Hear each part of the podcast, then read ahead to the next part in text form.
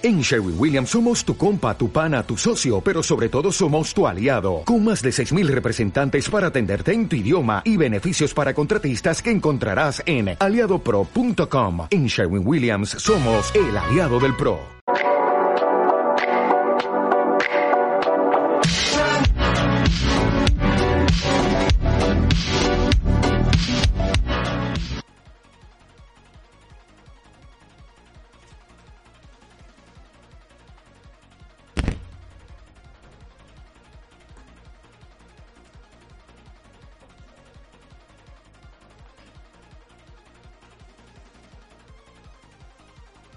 Bienvenidos todos sean a las Minas de Vapor, así es, el podcast de producciones impetuosas donde hablamos de cultura pop. Bienvenidos todos sean, ya tiene rato que no, no había minas, porque el último minas que hubo, pues de forma, vamos a decirlo, habitual, fue el de persona, y fue como un Gaiden realmente, fue un proyecto que decidí armar, eh, ya saben, pues colaborando con otras personas y tratando de revisar la experiencia, ¿no? Por lo del hype de Persona 5 y porque lo había terminado y así, ¿no? Así que pues después de todo eso estamos de regreso aquí, listos ya para hablar de las minas de vapor. ¿De qué está pasando en las minas, necio? Primero, los daños, los, este, el aviso parroquial. Eh, no había minas porque una tenía mucho trabajo, Dos, me, enfermé de una infección en el ojo derecho. Así es, de mi ojo derecho. Y no podía, estaba muy delicado, así que pues no, no podía hacer mucho. Pero nada grave, nada grave. Simplemente no podía hacer muchas cosas, ¿no? Así que pues no, no me he puesto a streamear ni nada. Y, para no, este, para no moverle aquí, pues vamos a tener que agradecer a la gente por la cual las minas de vapor están de vuelta. Eh, gracias a mis Patreons, gracias a mis siete Patreons que siguen ahí al pie del cañón apoyándome y que pues aunque bajaron algunos sus, sus puntos, eh, les agradezco que lo hicieran porque siguen apoyándome, al final de cuentas.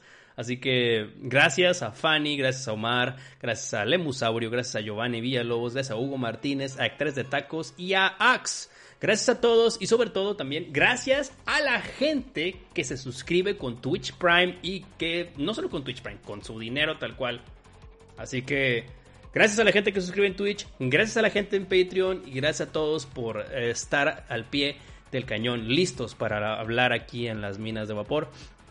Ahora sí, eh, a lo que los traje y sobre todo para revisar algo este, que había que mencionar, ¿no? Porque estas minas las iba a dividir en dos partes, pero mejor no, mejor simplemente voy a hacer el episodio 28 y el episodio 29. El 28 pues es de lo que todo el mundo quiso hablar en Twitter, hice una encuesta y toda la gente en Twitter eh, decidió que, era buena idea este, mencionar este, ciertos ciertas franquicias, ¿no? Que acaban de sacar películas, así que pues, hay que revisar eso.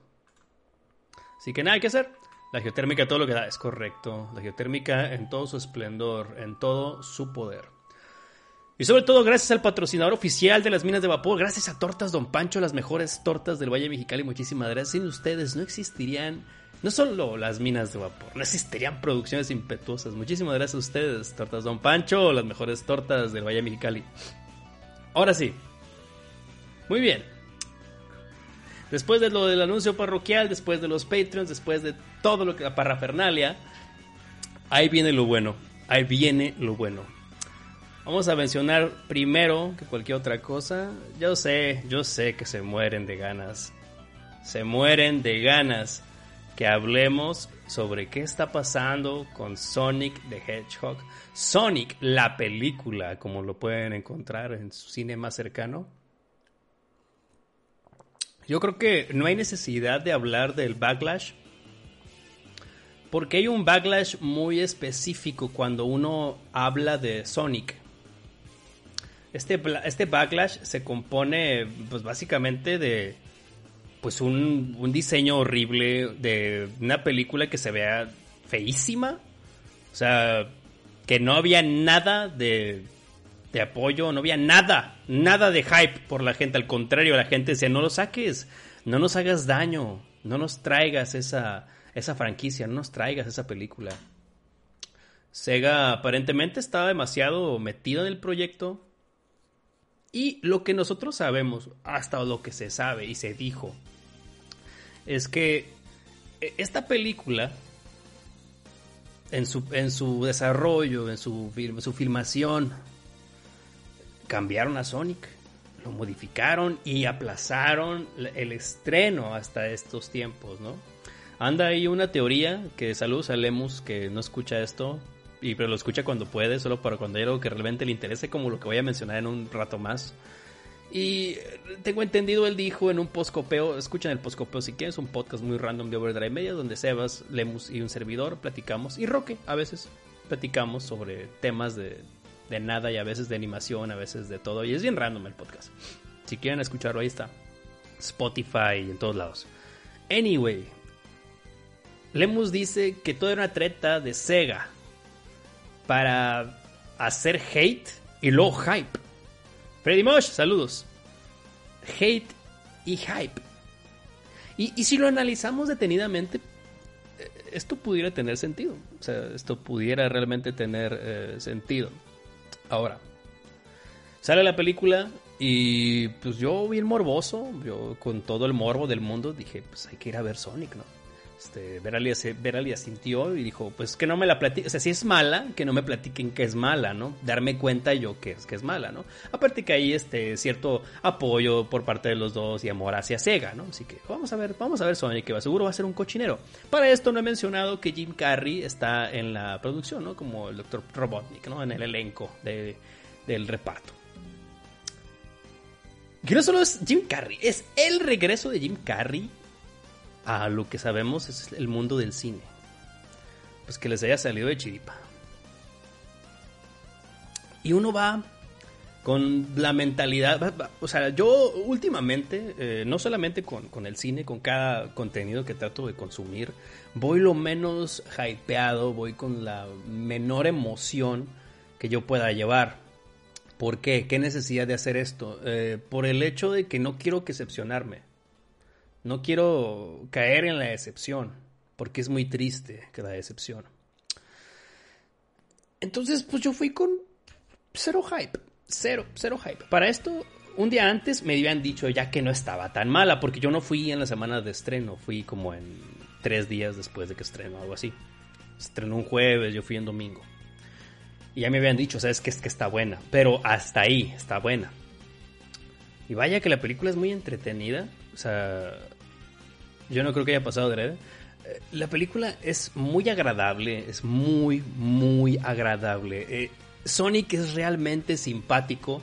Yo no creí que. Yo, la verdad creí que iba a ser un personaje muy annoying y, no, no es nada molesto, no es nada desagradable. De hecho, e, es entrañable en determinado momento el personaje. Así que. O sea, si yo fuera niño y hubiera visto esta película, quisiera todo de Sonic. Quisiera juegos de Sonic, quisiera, no sé, este, figuras de Sonic. O sea, quisiera consumir lo que en los noventas no consumí. O sea, así, así a ese nivel, porque está bien impresionante, bien impresionante.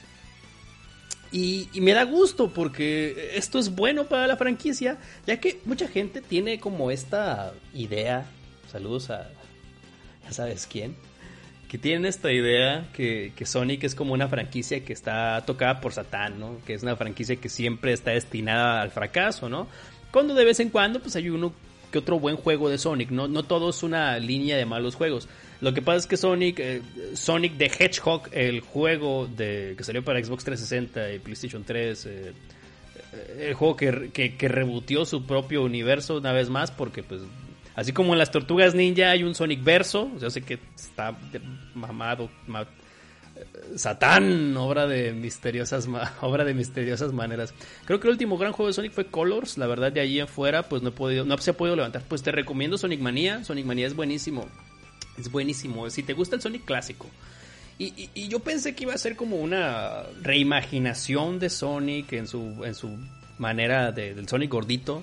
Pero no, es, es su propia versión, es el Sonic de la película, o sea, es otro universo, es otro origen de Sonic, donde pues Sonic está en la en el mundo real, ¿no? O sea, en el mundo, en, el planeta Tierra, para ser este, correctos, ¿no? Que en determinado momento el personaje llega ahí.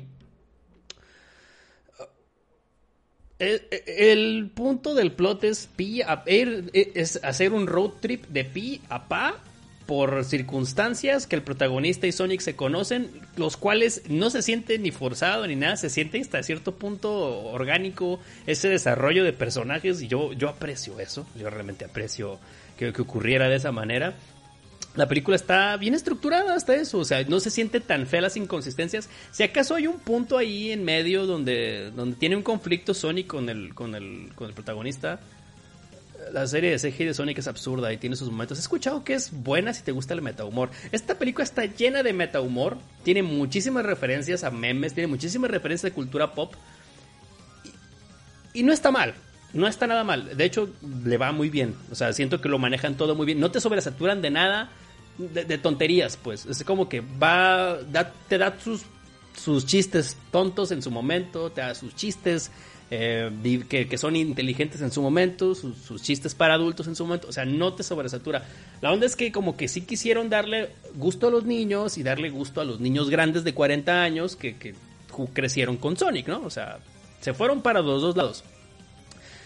Que es una película que creo que cumple, es una película que creo este, logra, logra lo, lo que prometió, o sea, logra de lleno este, entretener y yo entiendo que Sonic es un personaje de cultura pop, Mino. Yo entiendo que Sonic es un personaje de la cultura pop. Pero hay veces que siento como, como ciertas... Uh, ¿Cómo plantearlo? Como que hay ciertas referencias que, que, están metidas con calzador en ciertas películas, como ciertas referencias que solo están ahí por hacer el chiste y a veces se sienten forzadas. En esta película no lo sentí tan así. eso es algo que yo aprecio, que la película eh, en, todo momento trata de ser divertida y trata de, que te destrates un rato. O sea, te vas a reír un rato.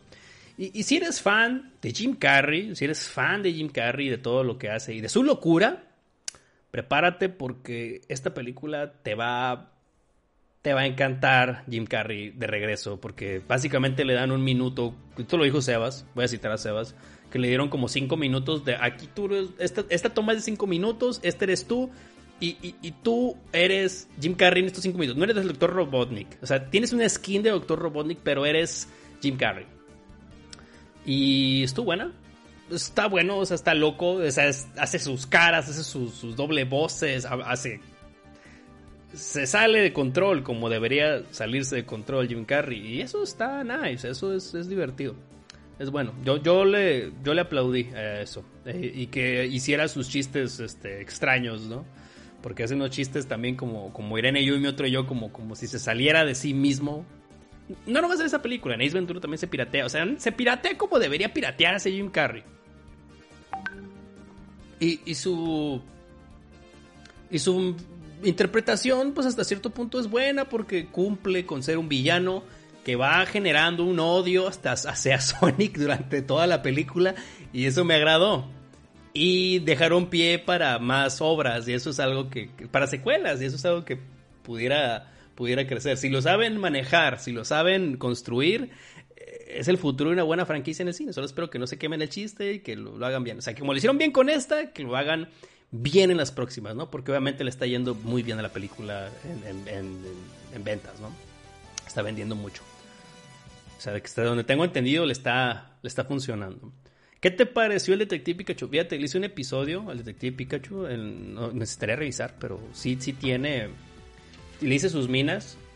Y como lo dije en su momento, pues me gustó, la, la disfruté. O sea, fue, fue, un buen, fue una Siento que es una buena forma de, entrarle a una franquicia en cuanto a producción de cine, pues.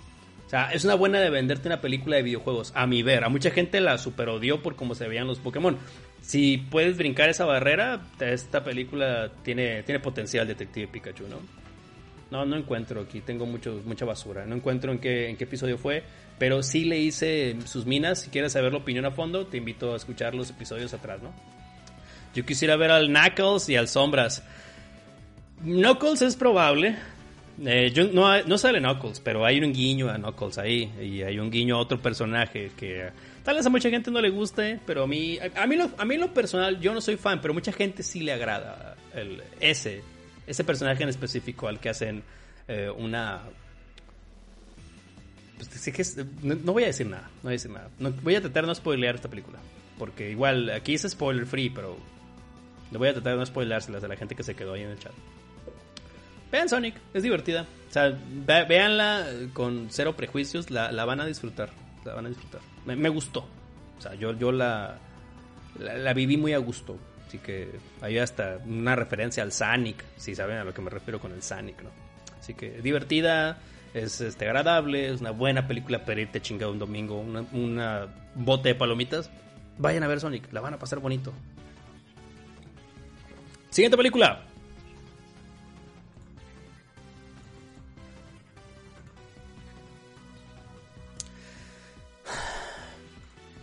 Siguiente película. Bueno, o siguiente obra. Drácula de la BBC. Drácula de la BBC salió, eh, venía en el paquete de Netflix del que decía hablar el día de hoy. Ah, ¿qué les digo de Drácula de la BBC? Yo no puedo decir que soy como que un literato o un gran fan de la lectura, pero he leído libros. Y uno de los libros que he podido, este, que han podido pasar por mis garras ha sido Drácula de Bram Stoker. Es una, obra interesante. No les voy a hablar del libro porque pues supongo que el que quiera ya lo leyó. O sea, el que quiera ya lo, leyó realmente. O sea, y no hay nada que spoilear de ese libro porque es viejísimo. De hecho, creo que ese libro es del dominio público. Cualquiera puede hacer una edición de Drácula y venderla. O sea, puedo yo hacer un encuadernado aquí y venderla. ¿Por qué? Porque es del dominio público nadie la registró. Entonces creo que cualquiera podría venderla. Algo así. No importa. Eso no es el problema. Si ustedes están familiarizados, esto tiene spoilers. ¿eh? Este tiene spoilers. Si les interesa ver Drácula, brínquense hasta que hablo de la siguiente. De la siguiente obra, ¿no? Hasta que hable la siguiente película o póster o lo que sea. Ok, ya. Bien. Ah, esta, esta, serie, esta, película, esta serie que está hecha por la producción de Sherlock, para los que no ubiquen la producción de Sherlock, el equipo que hizo Sherlock, eh, básicamente adaptaron las obras, las novelas o historias o relatos de Sherlock Holmes y el Dr. Watson al mundo actual. Así es, al mundo actual. Entonces, cuando yo me enteré de esto, que estas personas estaban encargando de hacer una adaptación de Drácula, yo estaba esperando algo similar. Algo similar a Sherlock. ¿Por qué? Porque siento que Sherlock se adaptó bien. O sea, es un producto que se supo. Ah, se supo actualizar. Maneja mucho esto de las redes sociales, este, esta onda de los mensajes de texto, de la inmediatez de la información, ¿no? Todo, juega con todo eso, este, la serie de, Sherlock de Benedict Cumberbatch. Si les gustó esa serie, eh, probablemente le van, le van a encontrar un saborcito a Drácula de la BBC. La onda aquí es que se van por otro lado, porque cuando yo empecé a verla, yo he visto adaptaciones, muchas adaptaciones de Drácula de Bram Stoker. Desde las de la Hammer, que es la productora esa Hammer de este, británica, que si no me equivoco debería ser la de Christopher Lee, hasta la de Francis Ford Coppola, vamos a decir un ejemplo esas adaptaciones de, Drácula, ¿no? De, todo ese tipo, hasta Nosferatu, vamos a decir, si quieres decir Nosferatu, puede ser Nosferatu, ¿por qué no? Nosferatu también podría entrar a una adaptación de Drácula. Esta versión de la obra funciona así. Es como quererte platicar o quererte mostrar Drácula, la novela, como debería ser en el primer episodio. Porque ves a. ves a Jonathan Harker, ves, lo ves llegar a la mansión, lo ves, ves a los gitanos, ves a, llegar a. lo ves llegar al castillo. Eh, tiene. Es, eso, es, eso es muy similar al libro, donde él está haciendo su diario, donde siente que está muriendo y que está atrapado en el castillo. La atmósfera que tiene ese episodio es buenísima. Es buenísima si te gusta en sí el concepto de Drácula. Y de repente se va por otro lado, así se, se va, se va por otro lado, así se sale de la carretera y dice, vamos a agarrar, ok, ya te dimos algo como, como un guiño al original, y se van a un punto donde Jonathan Harker escapa del, del castillo y termina en un convento, un convento de monjas. Y en ese convento de monjas hay una super monja, no es una monja cualquiera, es una super monja yo solo he visto los primeros dos episodios y el último por la mitad. Y el último por la mitad. ¿Por qué te la brincaste toda, Freddy Mosh? ¿Por qué te brincaste el del barco? El del barco es un capítulo hermoso. Es, bellísimo. ¿Por qué te brincaste el del barco? Anyway. Uh, este capítulo, de repente, se van al convento. Vi los primeros dos. Ah, ya, ya, ya. Te entendí que te fuiste hasta el último. Ok. De repente, eh, este, esta historia gira bien raro porque a, Van Helsing lo vuelven mujer. No he terminado el tercero. El tercero es buenísimo. El tercero es el del barco. Es, es muy bueno. Es para mí, creo que es mi favorito de esta, de esta, de esta versión de Drácula. Ah, eh, yo, yo, está, yo no tengo problemas porque han hecho mujer a Van Helsing. No me molesta en lo absoluto. De hecho, este, ahí les va un dato raro y mucha gente va a decir, estás mamando, huevo. Mira, no me importa. Eh, yo siento que me recuerda en momentos a Helsing, Helsing, la animación japonesa. O sea, ¿por qué? Pues, pues solo porque la íntegra es mujer y la monja y les Helsing. Mira, te voy a decir algo. Esa onda, e, e, esa, esa, esa, esa monja tiene dos efectos. O la amas o la odias. Odias a, a la nueva Van Helsing porque es demasiado cool. Y Drácula también es demasiado cool. O sea, tienen demasiada actitud los personajes. Y hay gente que actualmente puede chocar con eso y decir, ah, no, esto es demasiado tonto. Pero en su momento, por, ejemplo, yo, que me gustaba mucho Doctor House, eh, House MD, ah, me encantó este tipo de personalidades y cómo chocaban las, las personas de estos, este, de estos individuos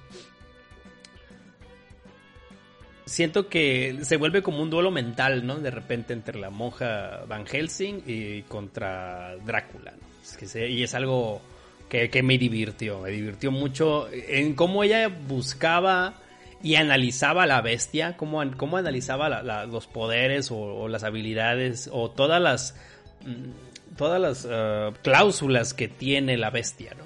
Que de hecho creo que el primer episodio se llama Las reglas de la bestia. Y donde te explica que los vampiros, o sea, este concepto de que el vampiro no puede entrar si no es invitado a un umbral, que te cuenta sobre que la luz del día lo quema, todo este tipo de, cuestiones, ¿no?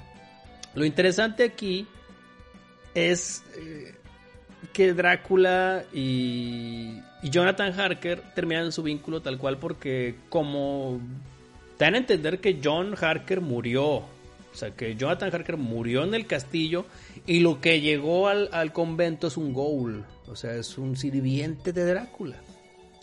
Y eso eh, a mucha gente le pudo haber chocado, pero hay algo que yo les quiero comentar. Si quieren una adaptación de Drácula, váyanse a ver la de la Hammer, váyanse a ver la de Francis Ford Coppola, váyanse a ver una de las miles de obras y de adaptaciones de Drácula que siempre adaptan lo mismo. A mí me dio gusto que aquí se fueran por otro lado y que quisieran eh, implementar algo nuevo. O sea, que quisieran realmente mostrar algo, algo decente, algo, algo, algo con complejidad, algo que, que quisieran innovar. Porque adaptaciones de Drácula hay un chingo. Hay muchísimas adaptaciones. Entonces, ¿quieren ver algo diferente? Drácula de la BBC es algo muy diferente a lo que se pudieran enfrentar, a pesar de que van en el mismo carril. O sea, ya se ha venido por un lado diferente, pues va por el mismo carril, o sea, eventualmente va a acabar como tú quieres. Yo entendí que la monja era como un descendiente de Van Helsing anterior o algo así me dio la impresión. La monja del, pasado, ahí voy. es que si hay algo por ahí, Tavo, si hay algo por ahí, o sea, long story short, hay un time skip. ¿Por qué? Porque Drácula logra enfrentarse a las monjas y logra entrar donde no debía y termina siendo un desmadre Drácula, ¿no? Porque como John, Jonathan Harker es un ghoul, pues básicamente está, lo convence, ¿no? De dejarlo entrar. Y hace un desmadre Drácula ahí con las monjas. Después de esto, eh, tratan de armar ahí algo con lo de Mina, o sea, con lo de Mina, que es, que es como muy obvio, ¿no? Solo que siento que la, adaptación de Francis Ford Coppola nos, nos enganchó mucho ese Drácula que es romántico, que es una historia de amor, cuando realmente la obra original no va tanto por ahí, sino más una lista de relatos que, que hablan sobre un monstruo, pues. Que algo diferente, esta la Reina de los Condenados y la de Vampiros contra Hombres Lobo, híjole. Eh, la Reina de los Condenados, pues es ya más onda de Anne Rice. Ya es más onda de vampiros de Anne Rice. Ay, Drácula 2000, hijo de su madre. Drácula, y, pensar que Gerard Butler sale es Drácula de 2000. Ah, anyway, uh, después de esto, pues uh, Mina escapa y se salva de la matanza de las monjas eh, de Drácula, ¿no? Entonces, Drácula, su plan era salir, escaparse del castillo, o sea, usar los conocimientos eh, de la abogacía de Jonathan Harker y salirse del castillo e invadir Londres e intentar de comerse gente en Londres, porque pues ya estaba aburrido de estar encerrado. Entonces, él, él se va a Londres en barco. Y es el tercer episodio. El tercer episodio es buenísimo. Es buenísimo. Lo, lo, lo adoré. Me encantó. Wait. Son tres episodios. No, no, no. Son tres episodios ya. El segundo episodio es el del barco. Es buenísimo. Porque eh, eh, se vuelve como un. Como un Battle Royale. Porque es la gente sacada de onda. Porque hay un vampiro en el barco. Y, y, no, no tienen ni idea. o sea, ellos creen que hay un asesino. Es el segundo, claro. E, hay un asesino en el barco y no tiene ni idea de qué es lo que está pasando. Y es un vampiro el que está haciendo, el que está causando estragos. Y ves cómo la gente lidia con eso y ya, obviamente, la, la, monja Van Helsing sigue eh, queriendo destruir a Drácula, ¿no? Y crea un plan y el plan es buenísimo. Me encantó cómo manejaron todo, esta, todo este escenario de que solo estás encerrado en el barco con un vampiro. Uh, la joya. Joya donde está el vampiro, chula de movie. Y dónde está el vampiro. Ok. Que de hecho también tiene muchas referencias a Bram Stoker, ¿no? Porque obviamente es una parodia. Bueno, la onda es que el episodio del barco fue mi favorito. Siento que es el mejor episodio que tiene esa serie, esa miniserie, porque son uh, episodios de una hora y media, así que son mini películas, si lo quieres ver así, son como mini películas. Luego, pues obviamente en el barco, pues ya pasa, como ya habían cambiado el guion, ya habían cambiado la historia hasta aquí, eh, la monja se sacrifica y detiene a Drácula, ¿no? Y lo deja, y lo deja atrapado en, el mar. El vampiro queda atrapado, queda cautivo en el fondo del mar. Y en el tercer episodio pasan muchísimos años. Ese barco es una referencia a Yoyo. O yo, o yo, yo tomo una referencia del barco. Aquí lo sabrá, tal vez. Si lo quieres ver así, está interesante, ¿no? Después, cuando Drácula eh, se escapa de, del, del, barco, pues ya pasaron siglos. Ya pasaron siglos. Ahora, pues está en el mundo actual y ahí es donde ve a la monja, pero no es la monja Van Helsing, es una descendiente de, esta doctora Van Helsing, ¿no? Que es realmente una tristeza porque este personaje no evoca absolutamente nada al personaje anterior. O sea, no es, no es realmente brillante como su contraparte, como su, como su antecesor, no es nada brillante. O sea, lo intenta y todo y no, no, no funciona.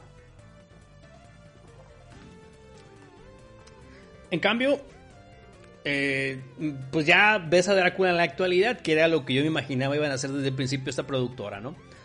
Ya estando ahí, me llama la atención que en vez de, pues, de verlo hecho desde el principio, se tomaron dos episodios, ¿no? O sea, como que hicieron experimentos ahí en cada, en cada uno, como contarte una mini historia. Pero ahora, pues, este, está bien raro este tercer episodio porque eh, está todo muy sacado de, las, de la bolsa, así como como Drácula con un abogado, Drácula con... como Drácula usando Wi-Fi, o sea, son, son cosas muy, muy torpes, muy mensas, pero ah, no son tan malas, o sea, tiene, depende, es que depende cómo lo veas, cómo lo, cómo lo... cómo lo puedas digerir. O sea, depende mucho de tu tolerancia de este tipo de guiños, pues. Si puedes ir más allá de eso, hay un punto donde la historia se pone buena. Eh, igual entran con lo de cuando Drácula ya está en Londres, pero en el libro. Pero aquí ya está en la actualidad, ¿no? Eh, meten conceptos raros como que la, doctora Van Helsing tiene cáncer y Drácula no puede beber su sangre porque, está porque lo lastima, la sangre lo mata. Y luego el final, eh, spoiler, ahí va el final, que, es algo que tengo que hablar porque realmente está de bien raro el final. Eh, el final, si el adelante 5, 30 segundos, minuto. Y ya voy a estar hablando de otra cosa. El final está meh. O sea, es, bueno, pero meh. Porque al final te da a entender de que, que Drácula era un cobarde y que al final este, la doctora Van Helsing tiene, tiene una visita del pasado, del fantasma de, de, de, su, de su antepasado. O sea, las dos doctoras las dos Van Helsing hablan y esta toma la, el antepasado toma control de la Van actual y en una en un giro tipo Dead Note derrota a Drácula eh, diciéndole sus verdades, ¿no? Y Drácula decide morir junto con ella porque pues ya, ya encontró, ¿no? Porque lo, le, hizo ver que su miedo realmente era este... Que, que era, tenía miedo, pues. Que, a pesar de que el vampiro era invencible, tenía miedo. Y que todas esas reglas que inventó eh, pues eran bullshit. O sea, realmente el sol no le hacía daño, realmente eh, él, podía entrar cuando él quisiera. Él se puso esos perks, él se puso esos, esas, esos defectos, él mismo los puso. Y ella se lo hace ver y al final es como que pues ya me derrotaste y deciden morir. Eh, mientras ella está muriendo, él, él empieza a beber su sangre para que ambos murieran y se hunden en un anillo de fuego que está bien existencial el pedo. Está medio me al final, pero pues, eh, el camino fue bueno, así que me disfruté. Disfruté la, obra en sí, ¿no? Mucha gente la odió, mucha gente la super odió. Yo siento que es una manera interesante de plantearte una obra, de plantearte Drácula otra vez. ¿Por qué? Porque siento que si quisieras ver algo bien adaptado o algo bien acomodado, pues vete a ver la de la de la Hammer, vete a ver la de Francis Ford Coppola. O sea, tiene buenos conceptos. Tiene inconsistencias esta obra, pero tiene. Me gustó más de lo que me pudo molestar el final. O sea, nótese, nótese. El final fue malo, fue me, pero no lo consideré malo. Ese es el problema. Y, siento que el final no arruina por completo la obra como otras.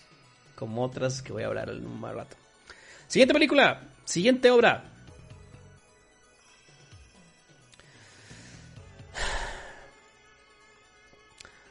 Saint Seiya, Knights of the Zodiac, parte número 2.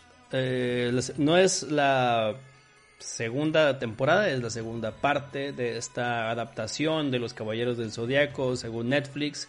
Y este Eugene Song y su equipo de amiguitos que hicieron esta onda, ¿no? Si vieron la primera temporada y no les gustó, no les va a gustar esta, obviamente, porque sigue la misma línea, sigue el mismo concepto. Eh, obviamente está hecha para una audiencia, pues, una audiencia para niños. O sea, es para niños, tal cual. Desafortunadamente las expectativas que le pude haber dado a esta serie no las levantó porque al final de cuentas siguió por el mismo lado. Siguiéndose por el mismo lado, adapta puntos donde puede ganar y al final eh, no lo, no, lo, aprovecha, pues. Se mete con un fandom difícil. Pero me da gusto que por lo menos la gente, como, como mis compañeros de trabajo, sí disfrutaron la serie con sus hijos. Se la pusieron a sus hijos y la disfrutaron. Véanla en japonés. Netflix la puso en japonés. El doblaje es bueno en japonés. Eh, en español no tienen que aguantar al Seiya. Porque ese Seiya es... Eh, ¿Qué les puedo decir? Es terrible.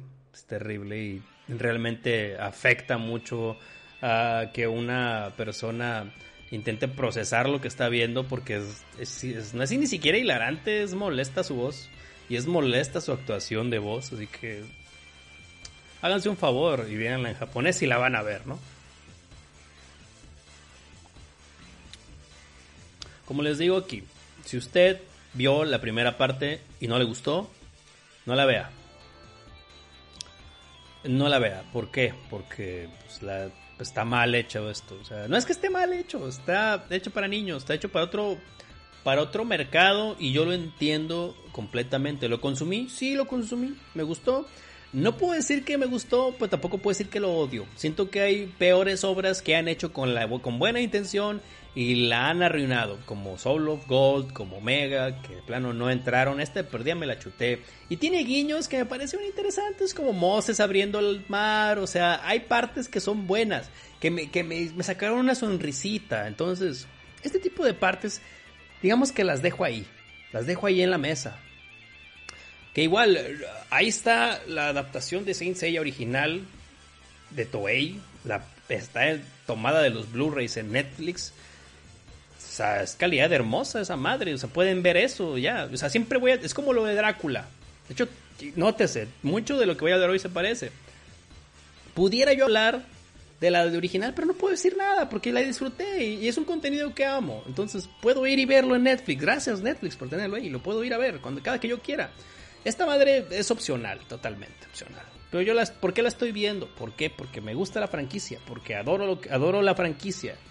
Y me gustaría que hicieran algo con cariño. Y me gustaría que hicieran algo que valiera la pena sobre, sobre estos personajes que me gustan. Y por lo tanto, me gustaría que pegara, me gustaría que le fuera bien. Perdón, me gustaría que le fuera bien, porque si, si le va bien, eh, estoy seguro que van a apostar por otras eh, opciones en la franquicia, van a apostar por algo más, van a, van a darnos algo que valga la pena. No una leyenda del santuario que pues fue fue bueno el viaje, pero al final es tan horrible que se chinga la película. Y no un solo Gold que solo lo hicieron para vender monitos. No un Cynthia Show que está hecho con el presupuesto de la Rosa de Guadalupe. O tal vez la Rosa de Guadalupe tiene mejor presupuesto que Solo Gold, no lo sé. O Cynthia Show, lo mismo. Lo que sí les puedo decir es que esas, esas em, digamos, secuelas o contenido adicional al obra original es decadente. Esto no se siente decadente, pero se siente que está hecho para un mercado en específico, ¿no? Entonces, vamos a dejarlo así, es, es ok. Para mí, hay un podcast que pueden escuchar de Los Inmamables, donde Core nos invitó a hablar de la primera parte y de la segunda parte, y pueden escuchar mi resolución por completo. ¿Crees que le falte que sea más fiel al anime, al manga?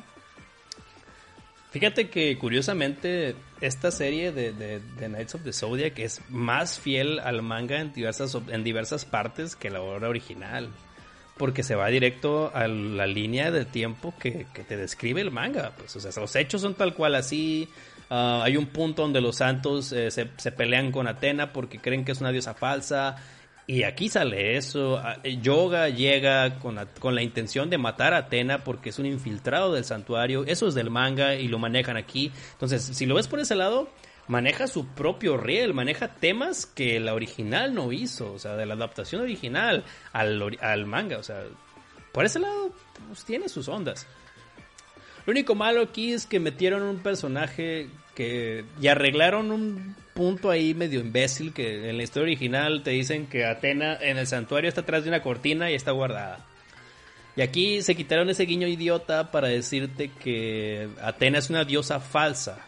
No, no, no. No que Atena sea una diosa falsa, que Atena está está predestinada a perder una guerra contra Poseidón y Hades y va a llevar el mundo a la destrucción. Entonces, hay, hay seres que están dispuestos a cambiar eso, ¿no? Entonces el santuario tiene la mentalidad de que ella no es la opción para salvar la humanidad.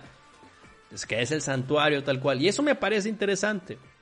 Luego Atena está intentando cambiar la mentalidad de varios, este, de varios santos, de varios caballeros, y esto está, eso, eso es un, guiño interesante. Lo malo es que está mal ejecutado, porque el malo que sale ahí, este, que es Grat, este, tiene ahí un reactor de cosmos. Que, que, guarda cosmos, tiene un, tiene un reactor con cosmos almacenado, una bóveda de cosmos ahí en su pinche base militar. Eso es una estupidez, un concepto tan idiota. Es casi tan imbécil como los cañones de cosmos de los Canvas. Pero bueno, ya. Lo, conclusión de esta parte 2. Empieza muy bien y, y termina mal. Y siento que la parte 1 fue al revés. Empezó muy mal y terminó bien. Entonces, ¿quieren ver Knights of the Zodiac? Véanla, véanla. O sea, denle, denle, mírenla y denle manita abajo o denle manita arriba. Yo la veo, ¿por qué la veo? Porque quiero, porque yo consumo Saint Seiya y quiero que saquen algo bueno, no que saquen algo decente, ¿no? Entonces nosotros estamos mal pidiendo que esta serie sea como la que nos tocó. Ah, sí, Sí, eh, porque la, la, serie que nos tocó, ahí está, ahí está, mírenla en Netflix, está bien chingona y está en Blu-ray, o sea, se ve genial, o sea, se ve, es buenísima como era antes, no, es la maravilla del mundo, pero es la nostalgia hablando, pues, y la puedes ver en japonés con su, su doblaje original y el audio bonito de los Blu-rays, o sea, es una buena opción de hacerlo. La onda es que yo consumo esto para que nos den algo más, pues, para que nos den algo bueno, para que nos den una secuela, para que nos den la, saga del cielo o algo que no nos dieron en su momento, pues. Yo ya no puedo hacer hacia atrás. Siguiente película. Ya no puedo hacerme para atrás. Voy a hablar de Dragon Quest, Your Story. ¿Cuál es mi problema? Hice un tweet, uh, long story short, hice un tweet donde planteaba o dejaba muy claro que no me gustó esta película. Voy a aclarar unos puntos aquí. Ahí dispensen el ruido. Voy a, voy, a, voy a aclarar unos puntos que tengo con Dragon Quest Your Story. Yo no soy el mayor fan, sufrió Vitil, y, lo entiendo porque Vitil es súper fan de Dragon Quest. Yo no soy el mayor fan de Dragon Quest, pero los que me conocen saben que me gustan mucho los JRPGs, Saben que he jugado varios Dragon Quest. No los he terminado todos, pero he jugado varios Dragon Quest. Le tengo cariño a la franquicia. Me gusta el arte de Toriyama. Esta película no tiene el arte de Toriyama y eso no es algo por lo que yo la pueda odiar o no me vaya a gustar. De hecho, creo que es muy, em, es muy independiente que tenga el arte de Toriyama o no. ¿Ya escuchaste lo que dijo Gongo en el último Limit? No he escuchado el último Limit Break, luego lo voy a escuchar. Tal vez lo escuche después de esto. Tengo un backlog de podcast ahorita. A Gongo le gustó y, está bien. Es como Gongo, me, estuvo dice y dice, no, es que a mí sí me gustó porque yo entendí el final. Pues yo también lo entendí, pero no lo entendí como tú. O sea, siento que el final es una... Ahorita voy para allá. Eh, voy a seguir construyendo. La película no es como lo peor que te vaya a pasar en la vida. O sea, no es tan mala en el aspecto de que está bien hecha, tiene una animación muy bonita, un diseño de personajes bellísimo, unos efectos de luz, unas transiciones increíbles. La película está preciosa en ese aspecto. Y eso es lo que más me dolió. Está tan bonita que te empieza a contar una historia yo a lo mejor no soy la persona con el IQ más alto del mundo, pero ellos dicen que hay unos guiños que son específicamente guiños durante la película que te, que te dicen que ahí viene el final, o sea, que ahí viene esa parte del final que todos odiamos. No todos, ¿no? Porque ya salieron varios que sí les gustó. Qué bueno, qué bueno, la verdad, qué bueno. Si a ti te gustó y escuchaste esto, qué bueno. A mí no. Eh, siento que es una manera muy tonta de, de hacer un giro de tuerca. Es hay, giros de tuerca que valen la pena, hay giros de tuerca que de plano no funcionan y es, esta película no lo hizo bien, a mi ver, a mi ver. Yo, Adrián, ya te conocí el bajo mundo de internet como el necio, no me gustó cómo hicieron, eh, cómo tomaron ese final. Yo no lo vi por ahí. La, la, cosa es que la película está muy bien hecha, o sea, muy bien hecha. Y ese, ese, ese pequeño guiño que dicen por ahí, que, que, ahí se ve claramente que, que, todo es un juego y que todo está así tal cual, pues yo no lo vi así. O sea, yo, yo, yo tal cual iba con la historia y todo. Y de repente, whoops, uh, M. Nat Shyamalan, hay un final ahí este, donde me dicen, güey, pero es que matan al malo y se acaba. Pero eso yo quería, eso es lo que yo quería ver. No había necesidad de que te fueras full, full clever y querés, quererme decir, oh, es que realmente es un guiño a todos los jugadores, a todos los, las personas que jugaron el título. O sea, es como un aplauso a ti que eres el gamer y que te gustan los JRPGs. A ti que te dijeron que, que te que, tuvieras una vida y que dejaras de estar jugando esas madres, ¿no? Y luego rompe el héroe y derrota al virus de computadora. Que, oh my god, un virus de computadora. O sea, es como que, neta, en serio. Me, programaron para destruirte. Llegué tarde, llego tarde para tirar la caca de Dragon Quest. Ya estás en eso. Ya estás en eso. A mí no me gustó, a mí no me gustó el giro de tuerca. Yo no lo disfruté. No, no se me, yo no le vi, yo no le vi ese brillo que dice la gente de que es, de que es un aplauso, de que es un, un reconocimiento a los, a los jugadores. Yo lo noté como un, me quise ver muy listillo y voy a implementar aquí un giro de tuerca. En vez de terminar una película como de como la empecé. Porque empezó una película y de repente te dicen, ¡Boom! Night Shyamalan, la aldea, así. Sentí como en la aldea. Si alguien vio The Village o la, aldea de, de, de M. Night Shyamalan, así me sentí. Toda la película me tuvieron ahí, sentado. Y al final me escupieron en la cara. Así lo sentí. Perdón, perdón, perdón. Y, realmente lo lamento por la gente que, que, le va a dar dislike a este video o a este podcast que, se va a molestar conmigo porque no me gustó. Lo siento, a mí no me gustó. A mí se me hizo una manera muy estúpida de darte un giro de tuerca, de, decirte cómo funcionan las cosas. No, no siento que sí debía, así no debía ser. Freddy Mosh, esa película no la voy a ver.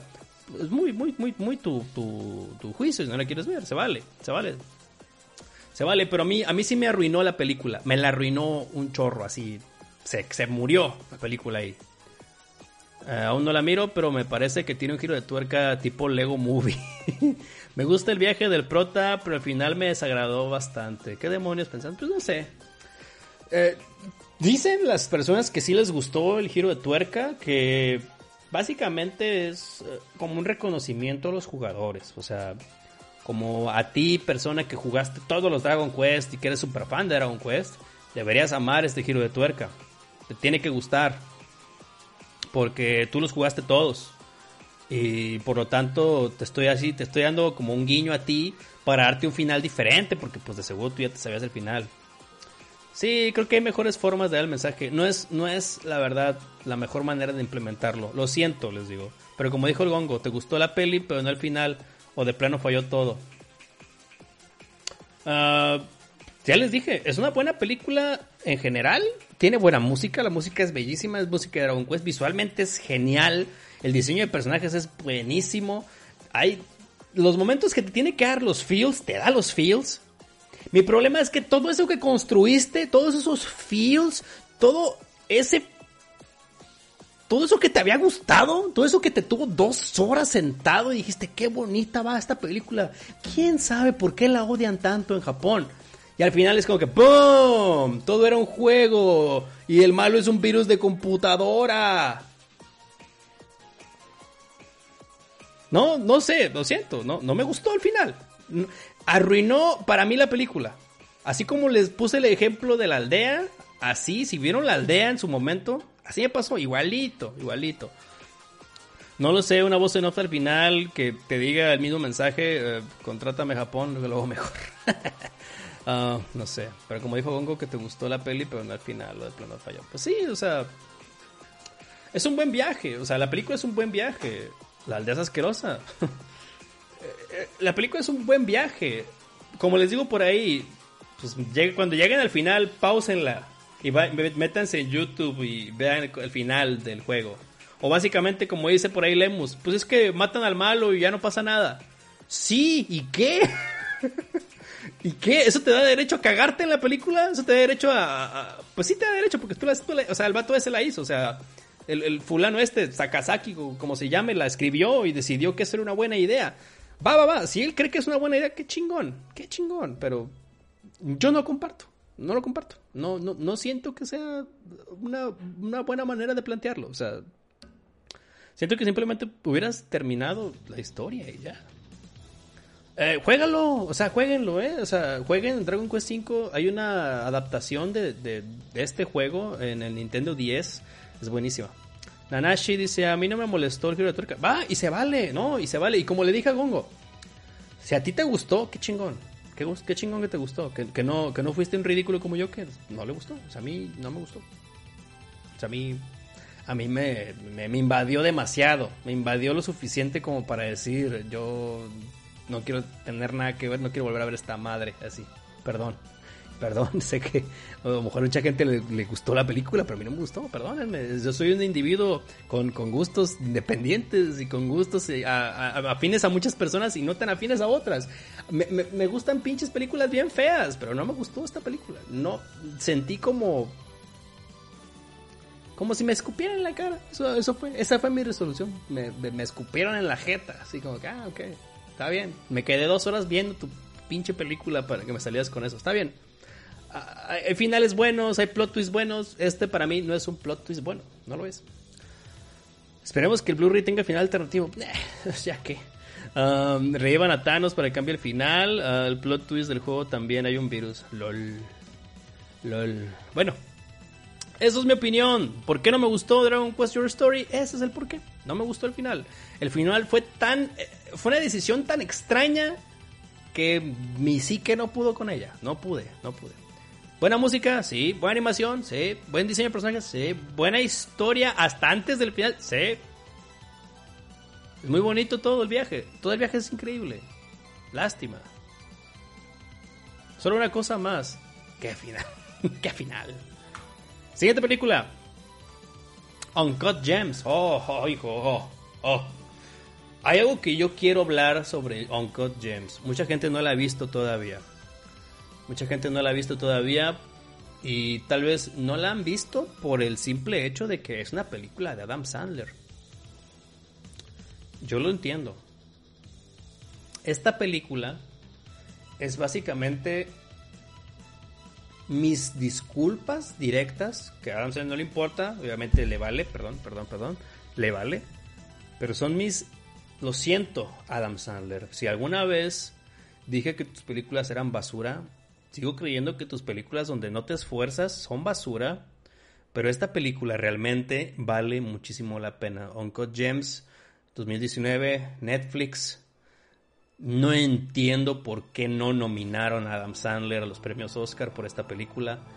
Es increíble esta pinche película. Esta película es de esas obras que son sofocantes, que son son claustrofóbicas que te van a tener ahí viendo y te van a tener con una preocupación durante todo el film. Esta es de esas películas. Estresado hasta la madre te va a tener. Donde no entiendes, donde no comprendes por qué el personaje es tan autodestructivo, y cuando entiendes sus pasiones, hasta cierto punto medio empatizas con él, aunque esta persona sea un monstruo, aunque esta persona sea alguien que ya perdió su humanidad hasta cierto punto. Y que la única adrenalina que puede obtener es por el juego, por apostar. Y, que, y que puedes ver que es una persona con visión, que es una persona que realmente tiene todo para ganar, pero no está satisfecho con nada. E, eso es algo bastante interesante. Minok dice, me caga Adam Sandler. Yo, yo, yo, estoy así al, tanto con eso y pues, créanme, lo siento Adam Sandler, algún día dije que eres un pésimo actor.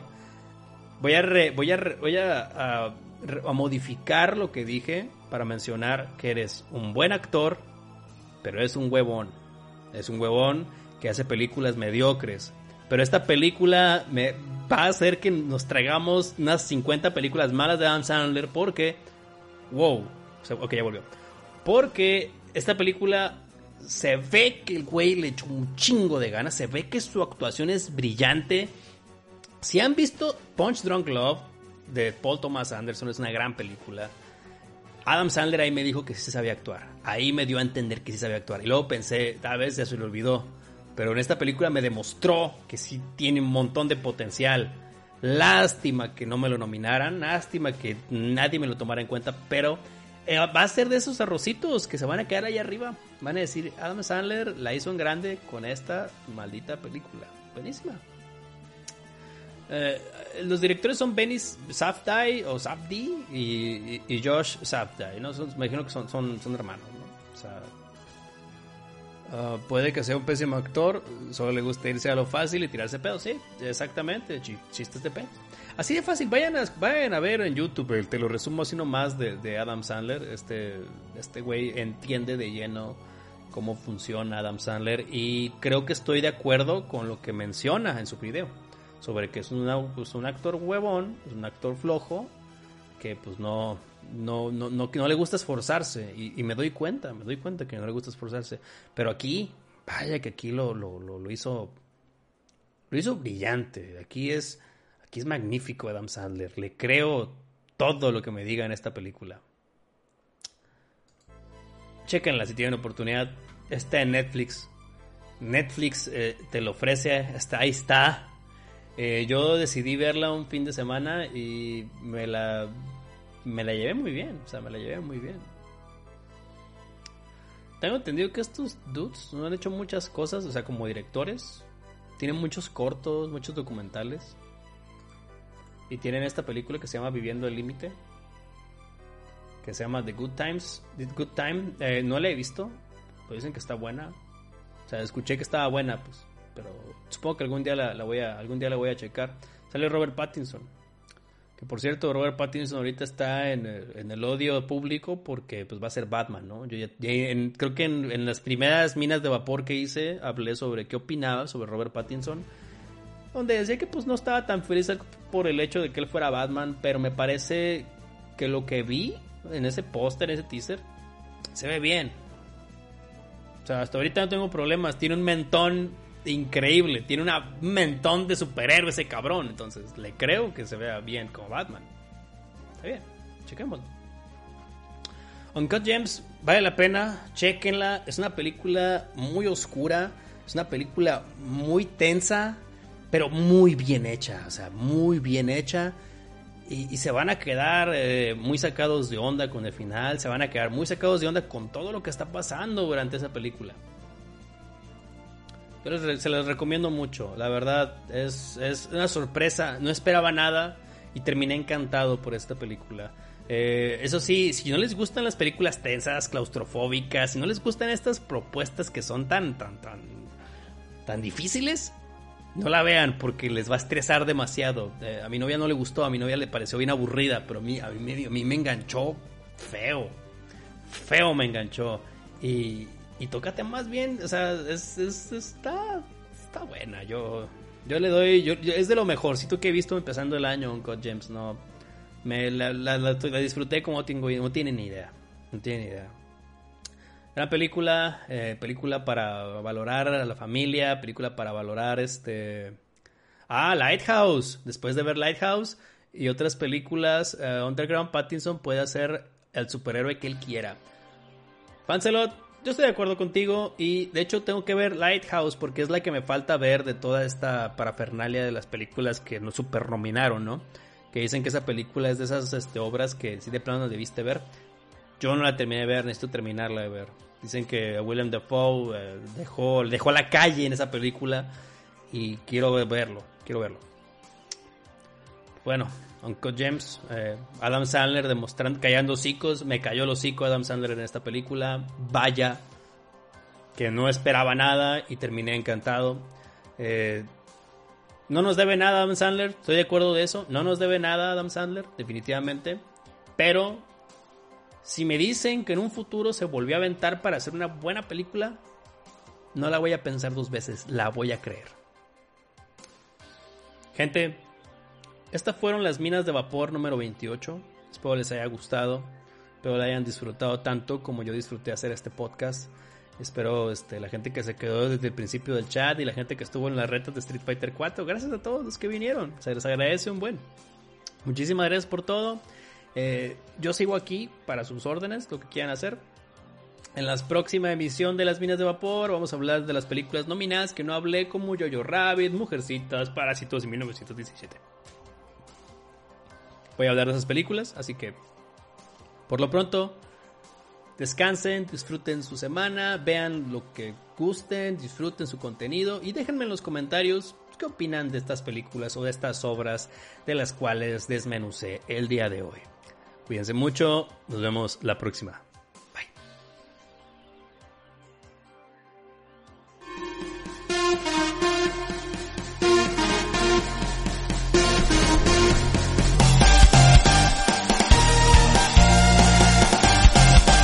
Preocupas por tu familia? Entonces, ¿por qué darles solo huevos ordinarios cuando pueden disfrutar de lo mejor? Eggland's Best, los únicos huevos con ese delicioso sabor fresco de granja, además de la mejor nutrición, como 6 veces más vitamina D, 10 veces más vitamina E y 25% menos de grasa saturada que los huevos regulares, además de muchos otros nutrientes importantes. Así que, dales los mejores huevos. Eggland's Best, mejor sabor, mejor nutrición, mejores huevos.